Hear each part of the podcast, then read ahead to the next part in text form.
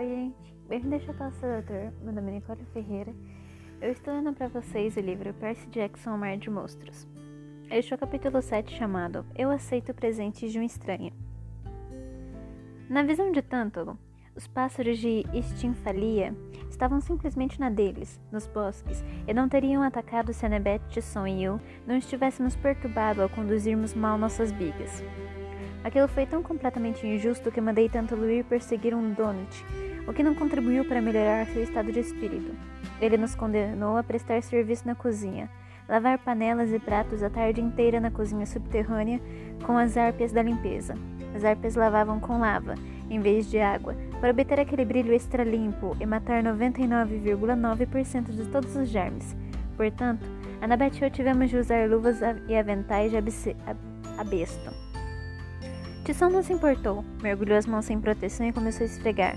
Mas Annabeth e eu tivemos de sofrer durante horas de trabalho quente e perigoso, especialmente porque havia toneladas de pratos extras. Tanto Lu ordenará um banquete especial para celebrar a vitória da carruagem de Clarice. Uma refeição completa, incluindo pássaros da morte de estinfalha fritos à moda caipira. A única coisa boa no nosso castigo foi ter pronunciado, proporcionado a Annabeth e a mim um inimigo comum e muito tempo para conversar. Depois de ouvir novamente meu sonho com Grover, ela pareceu começar a acreditar. Se ele encontrou mesmo aquilo, murmurou ela, e se nós pudermos resgatar. Espera aí, disse eu. Você age como se aquilo, o que quer que Grover tenha encontrado, fosse a única coisa do mundo capaz de salvar o acampamento. O que é aquilo? Vou lhe dar uma dica. O que você consegue quando arranca a pele de carneiro? Ficar todo sujo? Ela suspirou.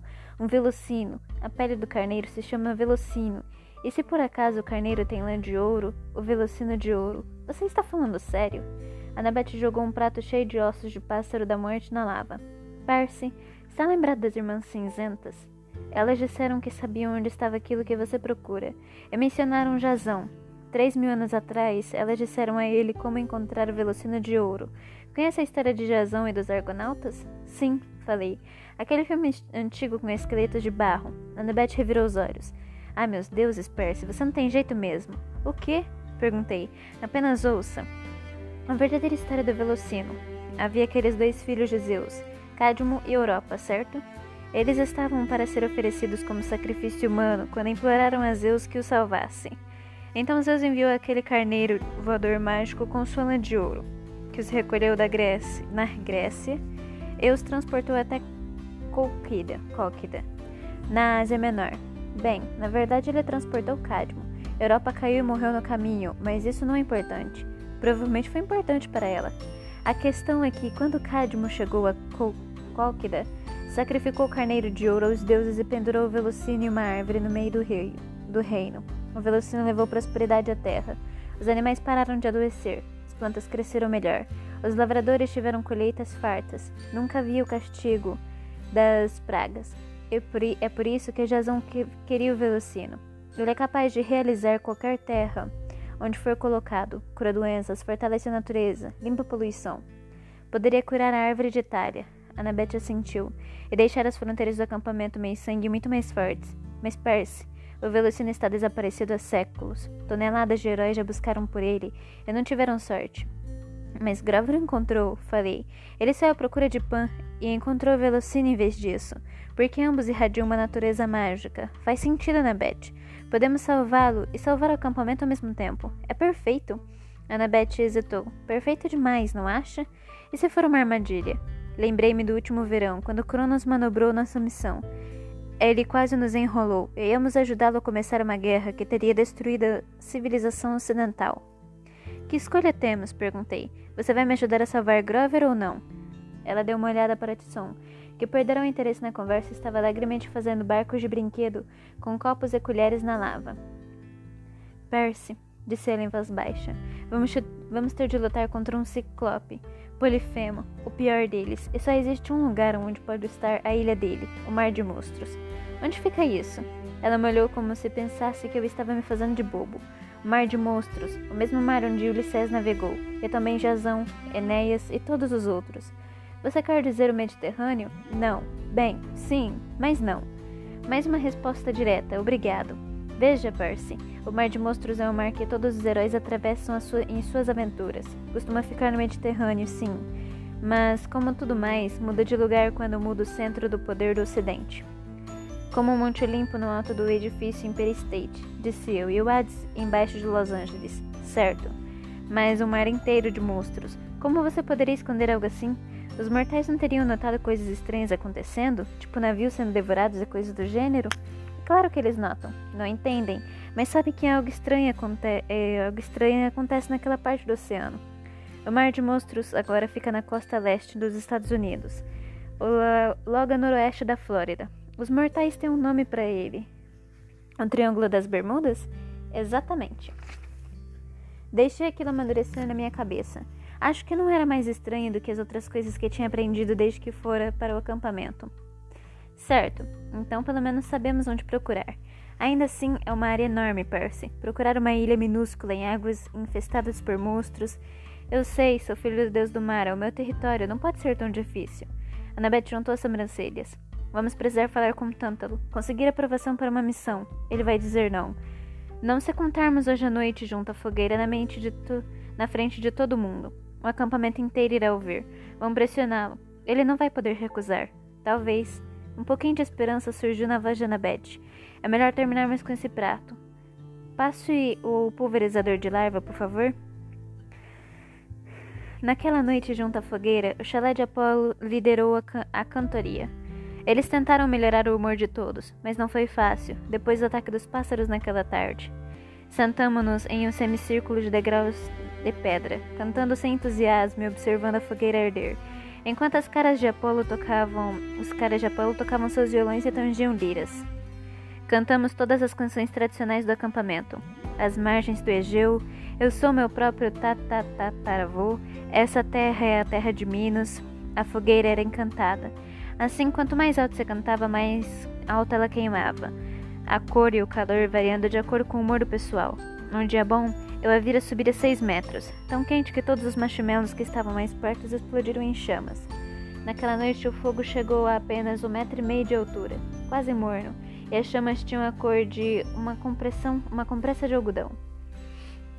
Dionísio foi embora mais cedo. Depois de aguentar algumas canções, resmungou que até mesmo jogar Pinóquio com Quiron era mais empolgante que aquilo. Então deu uma olhada desagradável para Tântalo e dirigiu-se de volta à casa grande. Quando a última canção acabou, Tântalo disse: Bem, isso foi adorável. Ele avançou com um marshmallow assado na ponta de um galho fino e tentou arrancá-lo, com muita naturalidade. Mas, antes que pudesse tocá-lo, o marshmallow saiu voando do galho. Tântalo tentou apanhá-lo no ar, mas o marshmallow cometeu suicídio mergulhando nas chamas. Tântalo voltou-se para nós sorrindo friamente. Agora, então, alguns avisos sobre a programação de amanhã. Senhor, disse eu, o olho de Tântalo contraiu-se num espasmo. Nosso menino da cozinha tem algo a dizer? Alguns, Alguns dos campistas diários soltaram risadinhas, mas eu não pretendia deixar que ninguém me deixasse sem graça a ponto de me calar. Fiquei de pé e olhei para Annabeth. Graças aos deuses, ela se levantou comigo. Eu disse: Temos uma ideia para salvar o acampamento. Silêncio mortal. Mas pude perceber que ganhará a atenção de todos, porque a fogueira chamejou em amarelo vivo. É mesmo? Disse Tântalo agradavelmente. Bem, se tiver algo a ver com bigas, o velocino de ouro, disse eu, sabemos onde ele está. As chamas arderam em cor laranja. Antes que tanto ele pudesse me impedir, despejei meu sonho com Grover e a ilha de Polifemo. Annabeth interveio e me lembrou a todos. E lembrou a todos que o Velocino poderia fazer. Pareceu mais convincente vindo dela. O, o Velocino pode salvar o acampamento, concluiu. Tem certeza disso? Bobagem, bobagem, disse Tântalo. Não precisamos ser salvos. Todos olharam fixamente, até que ele começou a parecer constrangido. Além disso, acrescentou depressa. E o mar de monstros? Dificilmente você poderia dizer que esse é o local exato. Vocês não saberiam nem onde procurar. Sim, eu saberia, falei. Annabeth se inclinou para mim e sussurrou. Jura? Assenti, porque Annabeth refrescará algo na minha memória, quando me lembrou da viagem de táxi com as irmãs cinzentas. Naquela ocasião, a informação que elas me deram não fez sentido, mas agora. 30, 31, 75, 12, disse eu. Ah, legal, disse Tântalo. Obrigado por compartilhar esses números sem sentidos. São co coordenatas de navegação. Latitude e longitude. Eu aprendi isso em estudos sociais. Até a Beth pareceu impressionada. 30 graus, 31 minutos norte, 75 graus, 12 minutos oeste. Ele está certo. As irmãs cinzentas nos deram essas coordenadas. Deve ser algum lugar do Atlântico, além da costa da Flórida, o Mar de Monstros. Precisamos de uma missão. Espere um minuto, disse Tântalo. Mas os campistas embarcaram no coro. Precisamos de uma missão. Precisamos de uma missão. As chamas se ergueram mais alto. Isso não é necessário, insistiu Tântalo. Precisamos de uma missão. Ótimo, gritou Tântalo, os olhos inflamados de raiva. Vocês, moleques, querem que eu lhes atribua uma missão? Sim, muito bem, concordou. Vou autorizar um campeão a empreender essa perigosa jornada, resgatar o Velocino de Ouro e trazê-lo para o acampamento, ou morrer tentando. Meu coração se encheu de empolgação. Eu não ia deixar que Tântalo me assustasse. Aquilo era o que eu precisava fazer. Iria salvar Grover e o acampamento. Nada iria me deter. Vou permitir que nosso campeão consulte o oráculo, anunciou Tântalo, e escolha dois companheiros para a jornada. Eu acho que a escolha do campeão é óbvia. Tântalo olhou para mim e Annabeth, como se quisesse nos esfolar vivos. O campeão deverá ser alguém que conquistou o respeito do acampamento, alguém que provou ser capaz nas corridas de bigas e corajoso na defesa do acampamento. Você deverá liderar a missão, Clarice. O fogo tremeluziu em mil cores diferentes. O chalé de Ares começou a bater os pés e aplaudir. Clarice! Clarice levantou-se, parecendo atordoada. Então engoliu em seco e seu peito se inflou de orgulho. Eu aceito a missão. Espere! gritei. Grave é meu amigo. O sonho veio de mim? Sente-se! gritou um dos campistas de Ares. Você teve sua chance no último verão. Sim, ele só quer ser o centro das atenções outra vez, disse o outro. Clarice olhou furiosamente para mim. Aceita a missão, repetiu ela. Eu, Clarice, filha de Ares, vou salvar o acampamento. Os campistas de Ares aplaudiram ainda mais. Anabete protestou, e os outros campistas de Atenas se juntaram a ela. Todos começaram a tomar partido, gritando e discutindo e atirando marshmallows. Pensei que aquilo fosse transformar em uma completa guerra de guloseimas. Até que Tântalo gritou: Silêncio, moleques! Seu tom impressionou até a mim. Sentem-se, ordenou. Eu vou, eu vou lhes contar uma história de fantasma. Eu não sabia o que ele estava pretendendo, mas todos voltamos, indecisos aos nossos lugares. A aura malévola que se irradiava de Tântalo era tão forte quanto a de qualquer monstro que eu já enfrentará. Era uma vez um rei mortal amado pelos deuses. Tântalo pôs a mão no peito. Eu tive a sensação de que ele falava de si mesmo. Esse rei, disse, tinha permissão até para se banquetear no Monte Olimpo, mas quando tentou levar um pouco de néctar e ambrosia para a terra para descobrir a receita, Apenas uma pequena, quentinha. Vejam só, os deuses o puniram. Eles o baniram dos seus salões para sempre. Sua própria gente zombou dele. Seus filhos o repreenderam. E, assim, campistas, ele tinha, um ele tinha filhos horríveis. Filhos iguaizinhos a vocês. Ele apontou um dedo torto para diversas pessoas da plateia, inclusive eu. Sabe o que ele fez com os filhos ingratos? Perguntou Tântalo suavemente. Sabem como ele retribuiu aos deuses sua punição cruel? Convidou os olimpianos para um banquete em seu palácio, só para mostrar que não havia rancor. Ninguém reparou que seus filhos não estavam presentes. E quando ele serviu o jantar aos deuses, meus caros campistas, vocês podem adivinhar o que, ele havia no o que havia no cozido? Ninguém ousou responder. A luz do fogo brilhou em azul profundo, refletindo-se de modo maligno no rosto deformado de Tântalo. Ah, os deuses o castigaram na vida após a morte, coachou Tântalo. Eles fizeram isso. Ah, se fizeram. Mas ele teve seu momento de satisfação, não teve? Os filhos nunca mais lhe responderam nem questionaram sua autoridade. E vocês sabem o que é mais? Disse que o espírito do rei agora reside exatamente neste acampamento, aguardando uma oportunidade de se vingar das crianças ingratas e rebeldes. E agora, mais alguma reclamação antes que mandemos Clarice em sua missão? Silêncio. Tanto ela acenou com a cabeça para Clarice. O oráculo, querida. Vá em frente.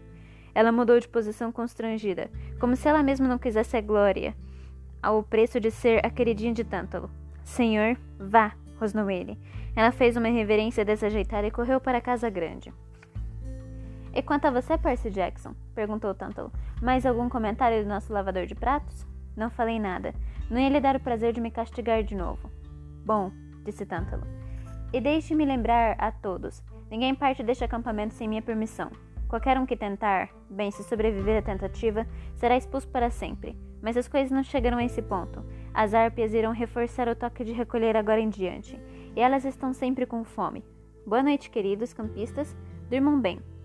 Com acenos de tântalo, o fogo se extinguiu e os campistas, se seguiram, os campistas seguiram devagar para seus chalés no escuro. Eu não conseguia explicar a situação a Tisson. Ele sabia que eu estava triste, sabia que queria sair numa viagem e que Tântalo não me deixava. Você vai de qualquer jeito? perguntou ele. Não sei, admiti. Seria difícil, muito difícil. Eu vou ajudar. Não, eu. Um, não poderia lhe pedir isso, grandão. É perigoso demais. Tisson baixou o olhar para os pedaços de metal que estava montando no colo. Molas engrenagens e pequenos arames. Brickendorf lhe dera algumas ferramentas e peças sobressalentes. E agora Tisson passava todas as noites trabalhando. Embora não soubesse muito bem com suas mãos enormes, como suas mãos enormes conseguiam manejar pecinhas tão delicadas. O que está construindo? Perguntei. Tisson não respondeu. Em vez disso, fez um som lamuriento no fundo da garganta. Annabeth não gosta de ciclopes. Você. Você não me quer por perto? Ah, não é isso, falei sem muito entusiasmo. Annabeth gosta de você. De verdade. Ele tinha lágrimas no canto do olho. Lembrei que Grover, como todos os sátiros, podiam ler emoções humanas. Fiquei pensando se os ciclopes não teriam o mesmo dom. Tisson enrolou seu projeto em um oleado, deitou-se na cama e abraçou sua trouxa como se fosse um ursinho de pelúcia. Quando se virou para a parede, pude ver a cicatriz em suas costas, como se alguém tivesse passado um arado por cima dele, como um trator. Me perguntei pela milionésima vez como teria se machucado. Papai sempre se preocupou comigo, fungou ele. Agora, acho que ele foi malvado em ter um menino ciclope. Eu não devia ter nascido. Não fale assim. Poseidon reclamou, não foi? Então ele deve se preocupar com você. Muito. Minha avó sumiu quando pensei em todos aqueles anos que Tisson vivera nas ruas de Nova York, em uma ca caixa de geladeira de papelão. Como Tisson podia pensar que Poseidon se preocupava com ele? Que tipo de pai é esse que deixa aquilo acontecer com o filho, mesmo que ele seja um monstro? Tisson, o acampamento será um bom lar para você. Os outros vão se acostumar com você. Eu prometo. Tisson suspirou. Eu esperei que dissesse alguma coisa, então me dei conta de que ele já estava dormindo. Deitei-me em minha cama e tentei fechar os olhos, mas não consegui. Estava com medo de ter outro sonho com Grover. Se a conexão empática fosse real, se algo acontecesse com Grover, será que eu ia acordar? A lua cheia brilhava pela janela. O som das ondas rugia na distância. Eu podia sentir o cheiro morno dos campos de morango. Eu vi os risos das dríades perseguindo corujas pela floresta. Mas algo parecia errado naquela noite. A doença da árvore de talha se espalhando pelo vale. Será que Clarice poderia salvar a colina meio sangue? Pensei que seria mais fácil ganhar de Tântalo um prêmio de melhor campista. Levantei-me e me vesti. Peguei uma toalha de praia em uma embalagem de seis Coca-Colas embaixo da cama. As, coscas, as cocas eram contra as regras. Não eram permitidos lanches ou bebidas de fora, do acampamento. Mas se a gente falasse com o cara certo no chalé de Hermes, ele pagasse alguns dracmas de ouro, ele podia contrabandear quase tudo da loja de conveniência mais próxima. Dar uma fugida depois do toque de recolher também era contra as regras. Se eu fosse pego, estaria numa encrenca enorme, ou seria comido pelas arpas. Mas eu queria ver o oceano. Sempre me sentia melhor ali. Meus pensamentos ficavam mais claros. Saí do chalé e fui em direção à praia. Estendi a toalha perto do mar e abri uma coca. Por alguma razão, o açúcar e a cafeína sempre acalmavam meu cérebro hiperativo. Tentei decidir o que fazer para salvar o acampamento, mas não me ocorreu nada. Desejei que Poseidon falasse comigo, que me desse um conselho ou o que fosse. O céu estava claro e estrelado. Eu estava conferindo as constelações que Anabete me ensinará. Sagitário, Hércules, Coroa Boreal, quando alguém disse: Lindas, não são? Quase cuspiu o refrigerante. Em pé, bem a meu lado havia um cara de short de corrida de nylon e camiseta da maratona de Nova York. Era magro, estava em boa forma, com cabelo grisalho e um sorriso zombeteiro. Parecia meio familiar, mas não consegui imaginar por quê. Meu primeiro pensamento foi que ele devia estar dando uma corrida da meia-noite na praia e fora passar dentro dos limites do acampamento. Isso não era para acontecer. Mortais comuns não podiam entrar no vale mas talvez com o enfraquecimento da magia da árvore ele tivesse conseguido se infiltrar. Mas no meio da noite? E ali não havia nada a não ser terras de fazendas e reservas estaduais. De onde aquele cara poderia ter saído? Posso acompanhá-lo? perguntou ele. Há eras que eu não me sento. Bem, eu sei. Um cara estranho no meio da noite. Pelo bom senso, eu deveria ter saído correndo e gritando por socorro e etc. Mas o cara agiu de modo tão calmo em relação a tudo que achei que achei difícil ficar com medo. Eu disse, hum, claro. Ele sorriu. Sua hospitalidade é, é louvável. Ah, e Coca-Cola eu posso? Ele se sentou na outra ponta da toalha, abriu um refrigerante e deu um gole. Ah, é exatamente do que eu precisava. Paz e sossego. Um telefone celular tocou no bolso dele. O corredor suspirou, puxou o telefone e meus olhos se arregalaram, porque aquilo brilhava com uma luz azulada. Quando ele puxou a antena, duas criaturas começaram a se contorcer em volta dela. Cobras verdes, não maiores do que minhocas. O corredor pareceu nem notar. Conferiu o visor e praguejou. Vou ter de atender. Só um segundo. E então o telefone. Alô? Ele escutou. As mini-cobras se contorciam para cima e para baixo na antena, bem ao lado do ouvido dele. Sim, disse o corredor. Escute, eu sei, mas. Não me importa se ele está acorrentado a uma rocha com abutres bicando seu fígado. Ele não tem um número de protocolo. Não podemos localizar seu pacote. Um presente para a humanidade grande. Tem ideia de quanto, esse, de quanto desses nós entregamos? Ah, deixe para lá. Escute, mande falar com Eris, no atendimento ao cliente. Preciso desligar. Ele desligou. Desculpe-me, o negócio de expresso noturno está em alta. Mas como eu ia dizendo, você tem cobras no seu telefone. O quê? Ah, elas não mordem. Diga olá, Jorge Marta. Olá, Jorge Marta, disse uma voz masculina estridente dentro da minha cabeça. Não seja sarcástico, disse uma voz feminina. Por que não? perguntou Jorge. Sou eu que faço todo o trabalho de verdade? Ora, não vamos começar com isso outra vez. O corredor enfiou o telefone de volta no bolso. Agora onde estávamos? Ah, sim. Paz e sossego. Ele cruzou os pés e olhou para as estrelas. Faz tanto tempo desde que consegui relaxar pela última vez, desde que o telégrafo é só correr, correr e correr. Você tem uma constelação favorita, Percy? Eu ainda estava meio intrigado com as cobrinhas verdes que ele enfiará no bolso do short, mas disse: Ah, eu gosto de Hércules. Por quê? Bem, porque ele tinha um azar desgraçado. Pior ainda que o meu. Fazia me sentir melhor. O corredor riu. Não é porque ele era forte, famoso e tudo isso? Não. Você é um jovem interessante. Então, e agora? Entendi imediatamente o que ele estava perguntando. O que eu pretendia fazer a respeito do Velocino? Antes que eu pudesse responder, a voz abafada de Marta, a cobra, veio do bolso dele. Estou com Demeter na linha 2. Agora não, disse o corredor. Diga a ela para deixar uma mensagem. Ela não vai gostar disso. Na última vez em que você a dispensou, todas as flores da divisão de entrega florais murcharam. Diga-lhes apenas que estou em uma reunião. O corredor revirou os olhos. Desculpe-me de novo, Percy. Você estava dizendo. Ah, quem é você exatamente? Ainda não adivinhou? Um menino esperto como você? Mostre ele, implorou Marta. Não fico do tamanho normal há meses. Não dê ouvidos a ela, disse Jorge. Ela só quer se mostrar. O homem pegou o telefone de novo. Forma original, por favor. O telefone luziu em luz brilhante. Alongou-se até virar um bastão com um metro de comprimento e asas de pombos brotando no topo. Jorge Marta. Agora cobras verdes do tamanho real estavam enroladas no meio. Era um caducel, o símbolo do chalé 11. Senti um aperto na garganta. Percebi que o corredor me, lem... que o corredor me lembrava, com suas feições de elfo, o brilho travesso nos olhos. Você é o pai de Luke, falei, Hermes. O deus fez um muxuxo. Fincou caduceu na areia como se fosse um cabo de guarda-sol. Pai de Luke. Normalmente não é esse o modo como as pessoas costumam me apresentar. Deus dos ladrões, sim. Deus dos mensageiros e dos viajantes, se quiserem ser gentis. Deus dos ladrões funciona, disse Jorge. Ah, não ligue para Jorge. Marta vibrou a língua para mim. Ele só está azedo porque Hermes gosta mais de mim. Não gosta. Gosta sim. Comportem-se vocês dois, advertiu Hermes ou vou transformá-lo de novo em um telefone por no Vibracal. Agora, Percy, você ainda não respondeu a minha pergunta. O que pretende fazer com respeito à missão? Eu. Eu não tenho permissão para ir. Não, de fato não. Isso vai detê-lo? Eu quero ir. Preciso salvar Grover. Hermes sorriu. Certa vez conheci um menino. Ah, de, ver, de longe mais jovem que você. Apenas um bebê, na verdade. Lá vamos nós de novo, disse Jorge, sempre falando de si mesmo. Quieto, disse Marta. Quer ser posto no vibracal? Hermes os ignorou.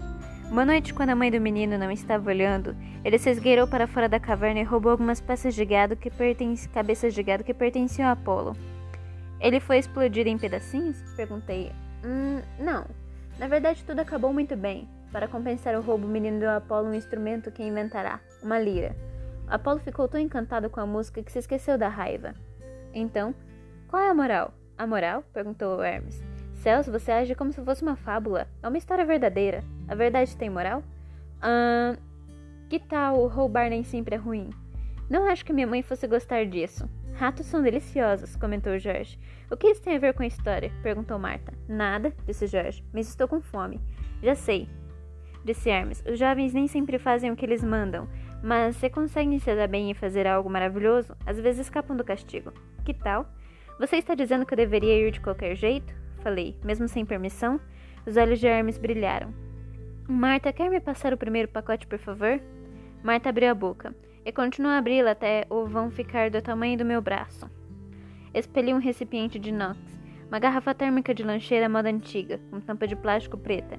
Era decorada com cenas da Grécia Antiga em vermelho e amarelo. Um herói matando um leão, um herói levantando o Cérbero, o cão de três cabeças. É Hércules, disse eu, mas como... Nunca questiono o presente, repreendeu Hermes.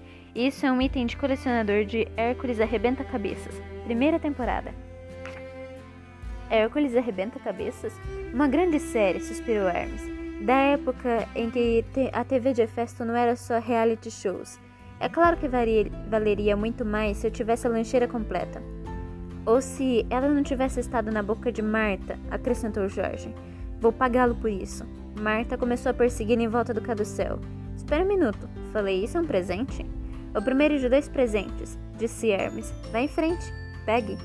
Quase deixei a garrafa cair porque estava fria de congelar, de um lado queimando, de tão quente do outro.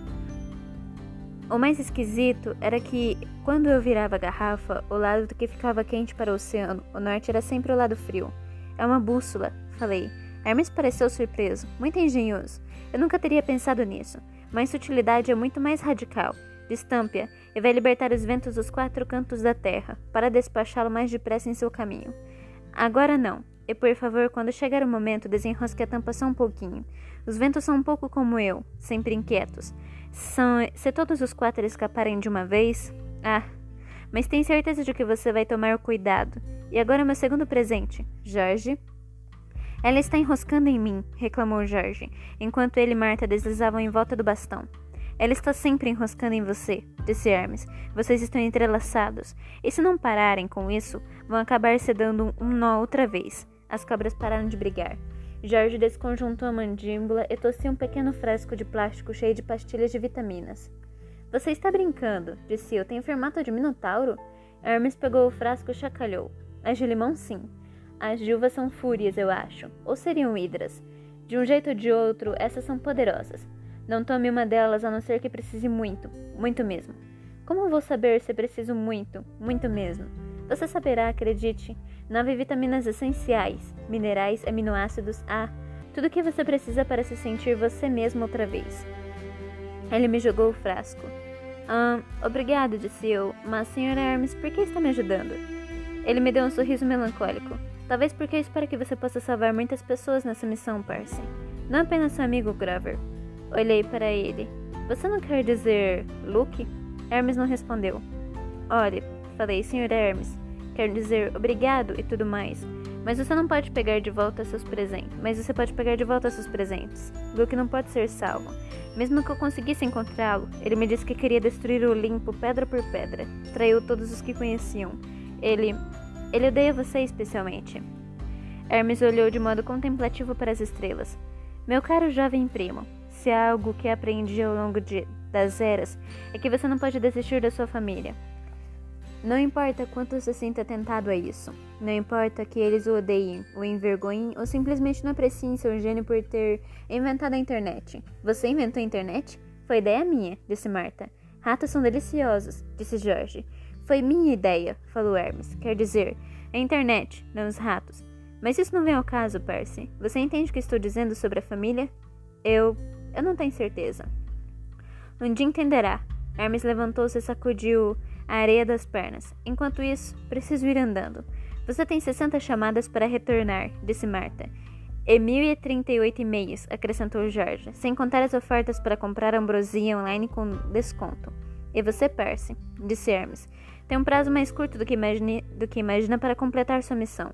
Seus amigos devem estar chegando mais ou menos agora. Ouvi a voz de Annabeth chamando meu nome das dunas. Tisson também estava gritando um pouco mais longe. Espero ter feito as malas para você direito. Tenho. Disse Hermes. Tenho experiência com viagens. Ele estalou os dedos e três sacos de viagem amarelos apareceram aos meus pés. A prova d'água, é claro. Se você pedir educadamente, seu pai é capaz de ajudá-lo a chegar até o navio. Navio? Hermes apontou. É claro, um grande navio de cruzeiro estava atravessando o estreito de Long Island, as luzes brancas e douradas brilhando na água escura. Espere, disse eu. Não estou entendendo nada disso. Eu nem mesmo concordei em ir. Eu me decidiria nos próximos cinco minutos se fosse você, aconselhou Hermes. É quando as harpas, chegarão para comê-lo. Agora, boa noite, primo. E será que ouso dizer que os deuses o acompanhem? Ele abriu a mão e o caduceu voou para ela. Boa sorte, disse Marta. Traga para mim um rato, disse Jorge. O caduceu se transformou no telefone celular e Hermes enfiou no bolso. Ele saiu correndo pela praia. Vinte passos depois tremeluziu e desapareceu, deixando-me sozinho com uma garrafa térmica, um frasco de vitaminas e cinco minutos para tomar uma decisão muito difícil. E este foi o capítulo 7. Eu espero que vocês tenham gostado. A gente se vê no capítulo 8 chamado Nós embarcamos no Princesa Andrômeda. Até breve.